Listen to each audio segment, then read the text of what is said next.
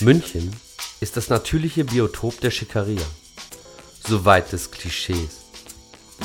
Und man kann es niemandem verdenken, der durch die Maximilianstraße schlendert oder am neuen P1 abgewiesen wird. Aber all das ist nur noch ein saturierter Nachklang. Lassen Sie uns gemeinsam einen Blick in die schillernde Zeit der 70er und 80er Jahre werfen. Denn damals ging es bei der echten Münchner Schickeria die Post ab.